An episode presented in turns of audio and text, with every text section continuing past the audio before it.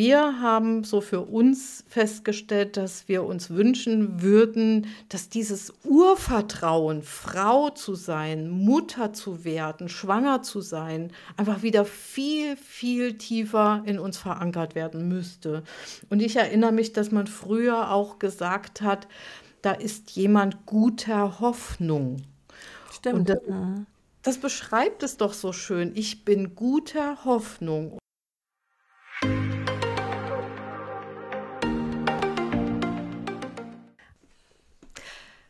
Hallo, hier ist die Sabrina Herber aus dem schönen Hunsrück und ich bin äh, die Gründerin der Schule für Aromatherapie und Aromapflege, ja, bekannt unter dem Namen Vivere.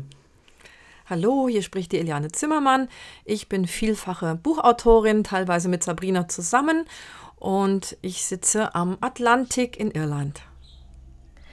Willkommen in unserem Podcast Aromatherapie für deine Ohren.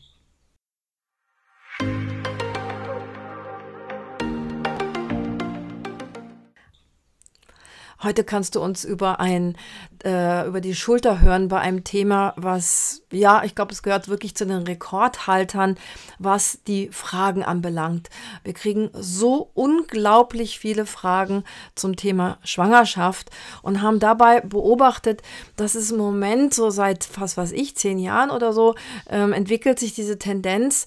Entweder werden ätherische Öle völlig übertrieben angewendet, also wo man schon als Nichtschwangere mh, mm, sehr aufpassen muss und dann eben erst recht als Schwangere. Oder es besteht eine regelrechte Panik, um Gottes Willen darf ich denn jetzt noch Jasmin anwenden, weil Jasmin wirkt ja angeblich ähm, hormonell. Und da wollen wir heute mal so ein bisschen auseinanderpflücken, was sind überhaupt Hormone und welche Hormone machen bei der Schwangerschaft äh, sozusagen spielen eine Rolle, beziehungsweise wie interagieren die dann möglicherweise mit ätherischen Ölen. Und ähm, ja, dass man einfach mal so ein bisschen ein Gefühl dafür kriegt als Frau, wie, wie gehe ich in dieser schönen und besonderen Zeit mit mir selbst und mit meinem kleinen werdenden Leben um. Mhm. Ja, wir werden auch einfach mal schauen, wo liegt der, wo sind Warnhinweise in Bezug auf die ätherischen Öle sinnhaft und wo sind sie völliger Blödsinn. Auch das ist sicherlich etwas, was viele werdende Mütter umtreibt. Aber ich glaube, wir beobachten auch in den letzten Jahren, bei uns liegt ja die letzte Schwangerschaft schon ein paar Jahre zurück. bei mir jetzt genau, ähm, ja, genau 23 Jahre. Bei dir auch, glaube ich. Ja, ja ganz genau. Unsere, unsere, unsere Jüngsten sind ja sind da fast identisch alt. genau.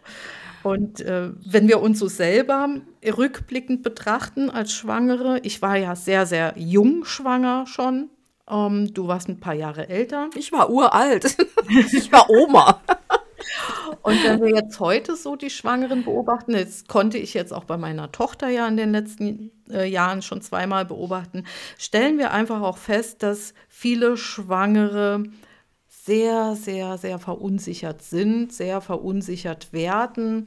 Und wir beobachten auch, dass viele Frauen und oft sind es ja mittlerweile auch ältere Frauen, die ihr erstes Kind bekommen, ähm, so kaum noch das Vertrauen in sich selbst haben. Und wir sind der Meinung, dass Frauen das gut hinbekommen, schwanger zu sein, Kinder zu gebären. Mm, und das hat jahrelang auch ohne Männer gut funktioniert, also sprich ohne Ärzte ja, oder ähm, ohne männliche Begleitung, ähm, ärztliche Begleitung. Und wir, wir haben so für uns festgestellt, dass wir uns wünschen würden, dass dieses Urvertrauen, Frau zu sein, Mutter zu werden, schwanger zu sein, einfach wieder viel, viel tiefer in uns verankert werden müsste. Und ich erinnere mich, dass man früher auch gesagt hat, da ist jemand guter Hoffnung. Stimmt. Und das, das beschreibt es doch so schön. Ich bin guter Hoffnung und insbesondere in den ersten Tagen der Schwangerschaft, vielleicht sogar in den ersten Wochen der Schwangerschaft, ist auch diese gute Hoffnung sehr angebracht, weil viele Frühschwangerschaften tatsächlich auch früh enden und nicht bis zum Ende der neun Monate ja, ähm, ja, hinkommen und es zu einem gesunden Baby äh, kommt. Ähm, nur heute haben wir eben die Möglichkeit, die Schwangerschaft schon sagen wir mal so, eine Stunde nach der Zeugung schon manchmal festzustellen. Also sehr, sehr, sehr früh, sodass die Frauen wirklich schon wenige Tage nach der Zeugung oft wissen, dass sie tatsächlich schwanger sind. Das war eben vor 30 Jahren nicht der Fall. Also da musste man tatsächlich auf seine Periode warten und dann äh, wusste man auch nicht schon nach zwei Tagen, dass, wenn die Periode ausgeblieben ist, dass man schwanger ist. Das heißt, man war mehr guter Hoffnung als heute. Und heute ist man dann bestrebt, wirklich vom ersten Augenblick an schon alles richtig zu machen, möglichst auch schon zu planen, wann man denn schwanger werden will, damit man schon ein halbes Jahr vorher seine Folsäure auch einnimmt. Ja, da wird ja auch unheimlich viel Panik verbreitet. Und ich denke, dieser, dieser dieser Informations-Overkill, unter dem wir ja eigentlich alle, fast alle leiden. Ich habe gerade eine Frau kennengelernt, die hat so gut wie nie ihr Handy an, guckt nur gelegentlich mal drauf und die so irgendwie gar nicht vieles mitbekommen, obwohl ich noch dachte, oh nein, eigentlich ist die ja ganz schön hinterm Mond. Und irgendwie habe ich dann so weiter drüber nachgedacht, na, irgendwie ist es auch beneidenswert. Oh. Und ich oh. denke, ich denke, im Fall einer Schwangerschaft will Frau dann noch mehr alles richtig machen und zieht sich möglicherweise noch mehr von all diesen tausend Infos, die wir ja eigentlich täglich mitbekommen, äh, von, von jetzt äh, irgendwelchen normalen Medien bis zu Blogs, die man abonniert hat und Sachen, die man liest und Infos von Freundinnen und, und verlinkte Artikel und so weiter und so fort. Da muss man ja auch irgendwie so ein bisschen verrückt werden. Das heißt, man rückt irgendwie so ein bisschen aus sich raus raus. Und dieses in sich hineinfühlen, das geht irgendwie immer, immer, immer mehr verloren. So auch so in der, in der momentanen Gesundheitssituation. Dieses wirklich in sich hineinspüren, wie geht es mir da tief drin und habe ich ein Symptom XY oder mm, muss ich hier an der Gelegenheit so ein bisschen auf mich aufpassen. Dieses Hineinspüren, das ist immer, immer weniger geworden in den letzten vielleicht 20, 30 Jahren. Und das ist dann quasi in so einer sensiblen Zeit wie der Schwangerschaft noch viel extremer. Und deswegen wundert es mich dann wiederum überhaupt nicht, wenn dann so Fragen kommen, wo wir dann nur drüber schmunzeln können. Ja, ähm, ich habe mir ein Körperöl gemacht und da ist ein Prozent Jasmin drin. Habe ich jetzt meinem, meinem Baby, meinem ungeborenen Baby damit geschadet? Mm, am Anfang habe ich diese Fragen auch irgendwie so gar nicht verstanden. Also ich dachte gar nicht, ich fra fragte mich, was, was, was, will die Frau eigentlich? Hm? Das heißt, diese Verunsicherung durch diesen Medien- und Wissens- oder vermeintlichen Wissens-Overkill ist gerade in dieser Zeit besonders ungünstig.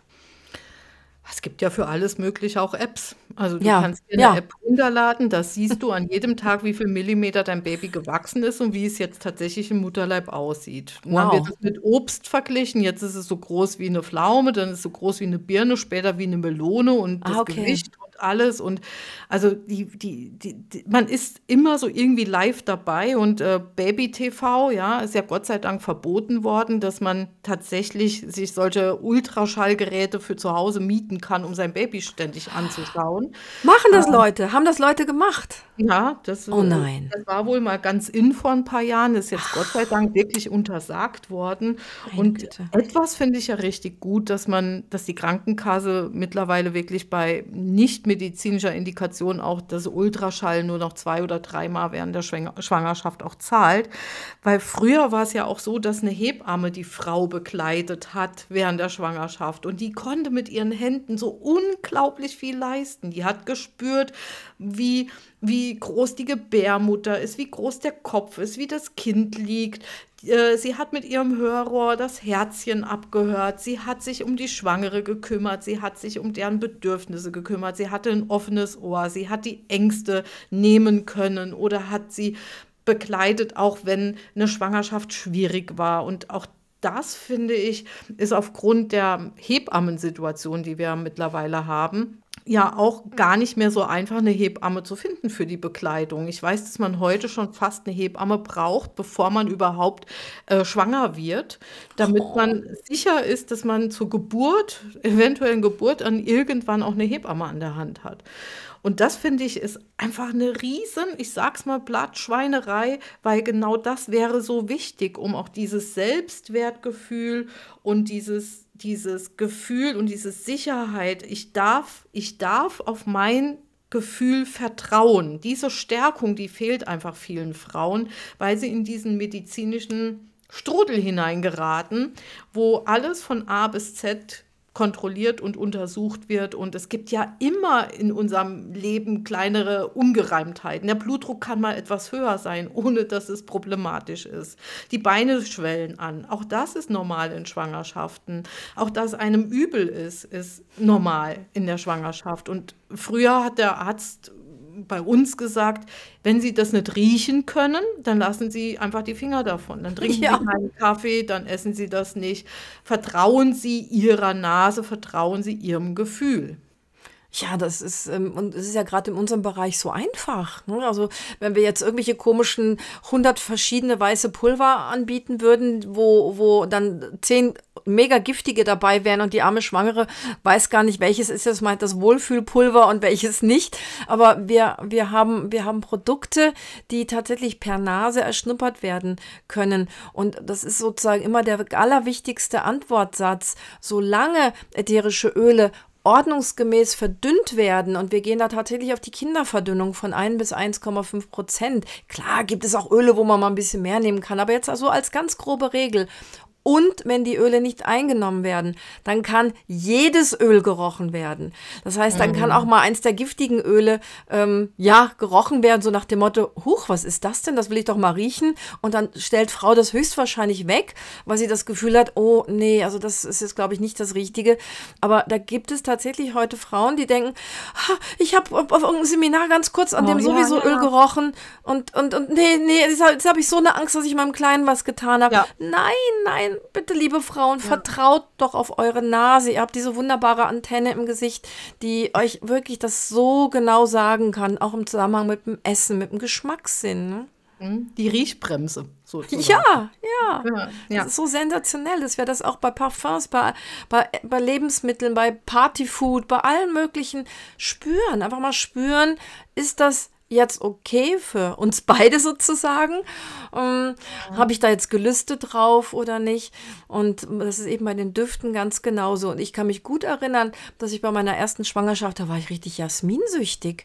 Also ich habe ja. hab Jasminfläschchen dabei gehabt und habe mir das überall aufgetupft und auf ein Taschentüchlein. Und äh, ich habe ganz, ganz viel davon gebraucht. Und irgendwie so im Nachhinein hatte ich so das Gefühl, äh, wahrscheinlich habe ich damit so versucht, so meine Weiblichkeit zu betonen und bewusster zu werden aber oder warum auch immer, weiß, weiß man halt auch oft nicht. Ja, seltsamerweise macht sich vermutlich kaum eine Frau darüber Gedanken, wenn ihr Tank am Auto leer ist, an die Tankstelle zu fahren, auch hochschwanger und zu tanken und Stimmt. automatisch. Also ich kenne keine Frau, die mit einer Klammer auf der Nase an der Tankstelle steht. Stimmt. Oder äh, nicht mehr atmet an der Tankstelle, ja. Also ähm, und das halten wir für wesentlich, wenn man es vergleichen wollte, problematischer als ähm, an einem ätherischen Öl zu riechen, was vermeintlich nicht in der Schwangerschaft verwendet werden darf. Auch das ist so was, was wir immer wieder hören. Mir ist übel und ich weiß, Pfefferminze könnte mir jetzt helfen, aber Pfefferminze ist ja in der Schwangerschaft verboten, weil Pfefferminze löst ja einen Klottiskrampf und eine Atemdepression bei Kindern, bei Säuglingen aus. Auch so ganz witzige Anekdote, ja. Mythos, ne? Mythos, ja. ja. ja. Und ich, ich kann dann wirklich immer nur noch fragen, ähm, wie atmet denn jetzt eigentlich Ihr Fötus oder Embryo? Äh, ja, also, ja, ich denke über die Nebelschnur, äh, Nabelschnur, oder? Ja. Und wie viel Pfefferminzöl kommt denn dann sozusagen, während es atmet im Bauch, kommt dann quasi da in, an den Kehlkopf? Ähm, ja, ich, ich glaube, da kommt nichts dran. Ja, also ist doch die Antwort. Hm? Mhm. Also klar, eine Frau, die jetzt vor einer Stunde entbunden hat und ihr Baby auf dem Arm hat und so, dann, dann, dann sind wir bei einem völlig anderen Thema. Aber eine mhm. schwangere Frau, die ab und zu wegen Übelkeit, Migräne, verstopfter Nase, was auch immer, ordentlich verdünnt und äußerlich Pfefferminzöl einer guten Qualität anwendet, ja, das ist doch völlig okay. Und da muss man nicht auf veraltete Bücher hören. Wir haben sehr, sehr viele Mythen in dem Bereich dem, des Umgangs mit ätherischen Ölen kommt von veralteten Büchern. Da wusste man es noch nicht besser. Und dann hat man irgendwelche Pflanzenanwendungen, was weiß ich, in der Sauna Pfefferminze einatmen oder sowas. In, in riesigen, starken Mengen hat man dann vielleicht verglichen mit normalen ätherisch Ölanwendungen oder so. Also wir sind heute so viel weiter und eben immer auch auf die eigene Nase hören, achten.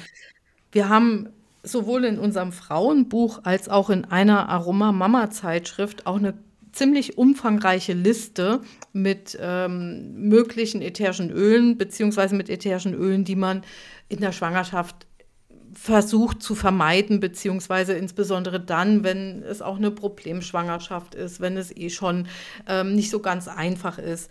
Ähm, aber wie Eliane schon gesagt hat, im Grunde genommen kann man wirklich fast alle Öle, die die Nase für gut empfindet, einfach anwenden. Und dann ist ja auch immer die Frage, brauche ich denn auch alles, was ich vorher genommen habe? Muss ich denn wirklich ähm, auf alle Öle oder ätherische Ölanwendungen zurückgreifen, die ich vor der Schwangerschaft benutzt habe? Oder kann ich mich auch ein bisschen reduzieren ähm, und kann einfach schauen, was, was brauche ich wirklich, was tut mir gut? Und wir sind ja im Grunde genommen auf unser Aroma Mama Projekt und auch auf das Thema Schwangerschaft mehr oder weniger vor vielen Jahren schon unsanft äh, hin, hingeschubst worden, weil wir immer wieder Fragen hatten. Ich hatte eine Teilnehmerin, die zu mir in den Kurs kam, die mir gesagt hat, ich bin eigentlich hier gelandet, weil ich mich richtig informieren will, ob es wirklich sinnhaft ist, dass ich in der Schwangerschaft, in der Erkältungszeit acht Tropfen Oreganoöl in eine Kapsel fülle und das über mehrere Wochen schlucken soll. Upsi. Und dann muss ich tatsächlich sagen, okay, jetzt sind Warnhinweise und unbedingt ähm, Unterlassungshinweise ähm, angezeigt. Das ist nämlich genau die andere Seite, diese überängstliche Seite, die wir versuchen natürlich so ein bisschen zu relativieren, aber auch genau diese Empfehlungen, die nicht selten vorkommen. Und ähm, da stockt mir dann schon der Atem, weil Oreganoöl ist eines der phenolstreichsten ätherischen Öle. Und wenn wir uns ein bisschen mit den ätherischen Ölen auskennen, sind die Phenole wirklich die mitunter am wirksamsten Inhaltsstoffe, wenn es um Keime geht und so weiter. Aber, und sie werden nicht umsonst mit Antibiotika verglichen, sie sind die stärksten antibiotisch wirksamsten Inhaltsstoffe in ätherischen Ölen. Aber brauche ich denn in der Schwangerschaft ein Antibiotikum oder würde ich das nehmen wollen und vor allen Dingen würde ich es auch noch prophylaktisch nehmen? Einfach so. Das Einfach ist ja so. das ist ja das Grausame, dass da die Darmflora völlig durcheinander gebracht wird mit diesen einfach so Mitteln. Klar, wenn ich jetzt äh, zu irgendeiner Leben in irgendeiner Lebensphase eine, eine Mega-Infektion habe, dass ich dann da anders mit ätherischen Ölen umgehe äh, als jetzt einfach so, wenn ich nichts Besonderes habe. Man sollte so heftige Mittel niemals, noch nicht mal Kamillentee sollte man prophylaktisch nehmen. Ein hochwertiger Kamillentee ist ein Medikament und der gehört nicht in das tägliche, in die tägliche Teekanne. Ich habe nämlich gerade ähm, vorgestern jemanden zu Besuch gehabt, der sagte, oh ja, wir trinken bei uns fast täglich Kamillentee. Da dachte ich, upsi, ähm, wollte ihn jetzt nicht belehren, äh, weil Kamillentee nimmt man tatsächlich dann, wenn irgendwas ist. Und so ist es halt mit etlichen ätherischen Ölen. Frau sollte gerade in der Schwangerschaft auf ein ordentliches äh, Immunsystem achten. Da, dafür ist unser Darm wieder zuständig. Sie sollte auf ein ordentliches Darmmilieu achten, damit sie jetzt nicht irgendwelche äh, Candida-Infektionen bekommt und, und, und. Also da würde natürlich vieles dagegen sprechen, so, so einen Unsinn zu machen. Aber Unsinn ist eben nicht, wenn Frau die Öle äußerlich anwendet und in der richtigen Verdünnung. Das ist also ganz, ganz, ja, der oberste Satz. Wenn Schwangere sich auch völlig unsicher sind, sind sie immer gut bedient mit Rezepturen aus unserem Kinderbuch oder aus unseren Aroma Mama Magazinen. Also die kindgerechten Verdünnungen, die sind in der Schwangerschaft allesamt unbedenklich auch zu verwenden. Also wenn ich erkältet bin und brauche ein, ein Nasenöl oder einen Brustbalsam ähm, oder äh, einen Riechstift, dann nehme ich die Kinderverdünnung und dann bin ich immer auf der sicheren Seite und auch die wird dann helfen, weil insbesondere in der Schwangerschaft sind wir einfach auch ein Stück sensibler, wir Frauen. Aber diese Sensibilität müssen wir auch wieder spüren lernen. Also wir übergehen die auch häufig, die Eliane. Du hast es eben so schön gesagt, in der Schwangerschaft seinen Mann stehen im Vorgespräch. Ja, stimmt. Mhm. Also wir sind eben auch Frauen und wir müssen nicht unseren Mann stehen und äh, so weitermachen wie bisher, vielleicht wie wir es gewohnt sind in unserem beruflichen Leben und ähm, alles gleich gut zu machen. Wir dürfen dann auch mal schwächer sein. Wir brauchen mehr Ruhephasen. Wir brauchen auch ein bisschen mehr Schlaf. Wir müssen wortwörtlich auch die Füße mal hochlegen, ja. damit es uns beiden uns als Frau und dem ungeborenen Kind auch gut geht. Aber wir dürfen halt genau in dieser Phase mehr denn je, und das braucht jetzt die Menschheit insgesamt und in der Schwangerschaft dann erst recht, einfach in sich hineinhören. Einfach diese Ruhe finden beim Füße hochlegen und nicht gleich die, die Glotze Netflix oder sonst irgendwas einschalten, sondern einfach mal kurz reinfühlen. Was ist da drin gerade? Was geht da gerade ab? Und ähm, wie fühlt sich das für mich an? Und wie, wie fühlt sich jetzt vielleicht das Kleine? Und, und einfach auch von diesen Dauersorgen und Dauerbeschäftigungen wegkommen. Manche Frauen denken dann tatsächlich nach, ah, dann morgen habe ich den Termin für die künstlichen Fingernägel und nächste Woche gehe ich dann zum Haare färben. Das ist alles viel, viel, viel, viel giftiger. Das ist wirklich mit toxischen Stoffen beladen mh, mm, im Vergleich zu den ätherischen Ölen, die einfach für die Nase willkommen sind. Genau, also da auch nochmal sich bei alltäglichen Dingen vielleicht mehr hinterfragen als bei der Anwendung ätherischer Öle. Das wäre sicherlich gerade in der heutigen Zeit, wo wir wirklich umgeben sind mit solchen, ähm, ja, mit oft toxischen Dingen, die wir so im Alltag unbedenklicherweise oder unbedacht verwenden, da sollte man vielleicht noch mal ein besseres Augenmerk drauf haben oder auf eine gute Ernährung, wirklich auch Bio-Obst zu essen, Biogemüse zu essen, sich wirklich sich und dem Kind nur das Beste zu gönnen und das muss man sich wert sein. Und dafür sollte man auch wieder ein Bewusstsein bekommen. Und ganz wichtig ist uns auch, Ängste zu mildern.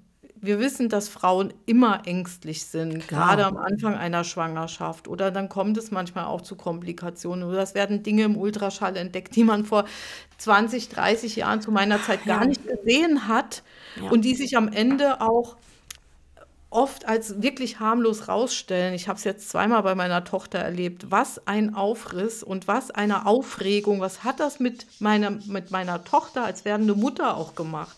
Und letztendlich sicherlich auch mit dem Kind. Ja, das ist, das ist, das ist so tragisch, dieses alles planen wollen, alles überwachen wollen, für alles abgesichert sein wollen. Wir können uns nicht absichern. Und ich bin da natürlich immer so eine Verfechterin ähm, für, für das Leben. Also zum Beispiel diese, diese Instant-Abtreibung für Menschen mit Down-Syndrom. Ich habe, habe ich ja schon oft erzählt, ein Bruder mit Down-Syndrom.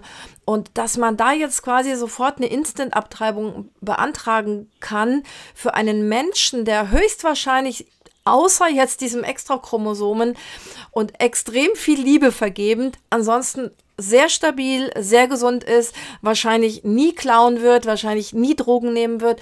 Warum glaubt der Mensch oder die Eltern, dass sie, wenn sie, wenn sie so ein Lebewesen abtreiben, dass die dann plötzlich auf der sicheren Seite sind? Weil es kann in der Schwangerschaft was passieren, es kann mhm. während der Geburt was passieren, wie bei der einen Kollegin, wo das gesunde Kind durch eine falsche Behandlung blind wurde. Äh, es kann äh, bei, bei irgendwelchen Krabbelaktionen von irgendeinem Schrank ähm, runterfallen oder es kann ins Schwimmbad fallen. Es kann so viel Mist passieren im Laufe eines Lebens, überhaupt eines Kinderlebens. Wir können uns nicht absichern. Es geht nicht. Und dieses dieses Grundvertrauen in das Leben, in das Kind, in die Menschen, die, die uns anvertraut worden sind. Das wäre schön, wenn man sich das so als Eltern, beide Mama und Papa, so ein bisschen wieder aneignen können. Und dazu gehört eben tatsächlich dieses Hineinhören, buchstäblich hineinhören. Wir können eventuell auch gerade an der Stelle nochmal so ganz was ganz Grundsätzliches empfehlen, wenn wirklich so eine große Angst dabei ist und man sich so ja wirklich vielleicht panisch äh, in Angst auch befindet oder die Angst schwer zu kontrollieren ist, da haben wir natürlich ein Erste-Hilfemittel, das ist Orangenblütenhydrolat oder Neroli-Hydrolat genannt. Liebe werdende Mütter, wenn ihr solche Ängste verspürt, dann sollte es das Erste sein, was ihr euch anschafft, ein Orangenblütenhydrolat. Das könnt ihr als Dekolleté-Spray nehmen und ihr dürft es sogar auch unter die Zunge sprühen. Ja. Ähm, Ihr dürft damit euren ganzen Körper einsprühen, ihr dürft einfach nur dran schnuppern. Und das kann euch einfach schon mal aus dieser panischen Angst, aus diesem Trauma eventuell auch, ähm, ja, ein Stück weit hinaus begleiten. Ja, ich denke, dabei belassen wir das heute mal mit so, mit so grundsätzlichen Themen. Wir werden sicherlich noch mal irgendwann einen weiteren Teil machen und äh, speziell über die Hormone auch sprechen, weil nicht alle Hormone sind Geschlechtshormone. In den Büchern, wenn dann steht ätherisches Öl mh, mm, reguliert die Hormone, sind eher die Stresshormone gemeint als die Geschlechtshormone. Und da kann man natürlich ganz, ganz viel drüber erzählen. Wenn dir das nicht ausreicht, wir haben ja einen ausführlichen Artikel zu der Thematik, den haben wir unten verlinkt. Und du kannst da in unseren Blogs noch einiges zu diesem Themenbereich in den Kategorien finden. Und dann haben wir noch diesen wunderbaren Extra-Tipp für heute. Ja, wir haben so gedacht, das wäre so schön, so ein Babyglück, Hoffnungsschimmer, Öl zu haben in der Schwangerschaft. Ähm, also ein guter Hoffnungsbegleiter. Und zwar könntest du dir eine Mischung machen aus Mandelöl oder Jojobaöl. Du nimmst 50 Milliliter und in diese Mischung, in dieses Öl gibst du folgende ätherische Öle, vier Tropfen Mandarine, ein Tropfen pure Rose oder wenn du die pure Rose nicht hast, sondern nur eine 10%ige, dann gibst du drei Tropfen der 10%igen Rose mit dazu und drei bis fünf Tropfen Vanilleextrakt. Und damit darfst du dich von Kopf bis Fuß verwöhnen. Du darfst den Babybauch damit einreiben, Kontakt mit deinem Baby aufnehmen, in dich hineinspüren. Und ähm, vielleicht habt ihr beide dann einfach ein gutes Gefühl und seid beide guter Hoffnung. Ja, in diesem Sinne empfehlen wir auch gerne noch unser Webinar für alle Frauen, die gerne einfach sich noch weiter informieren möchten. Und dieses Webinar trägt den Titel Kugelbauch und Babyglück. Auch das verlinken wir euch. Und ansonsten in unseren Aroma Mama Magazin gibt es immer wieder zum Thema Schwangerschaft, Geburt, Wochenbett Artikel. In unserem Kinderbuch alle Rezepturen sind für die Schwangerschaft geeignet.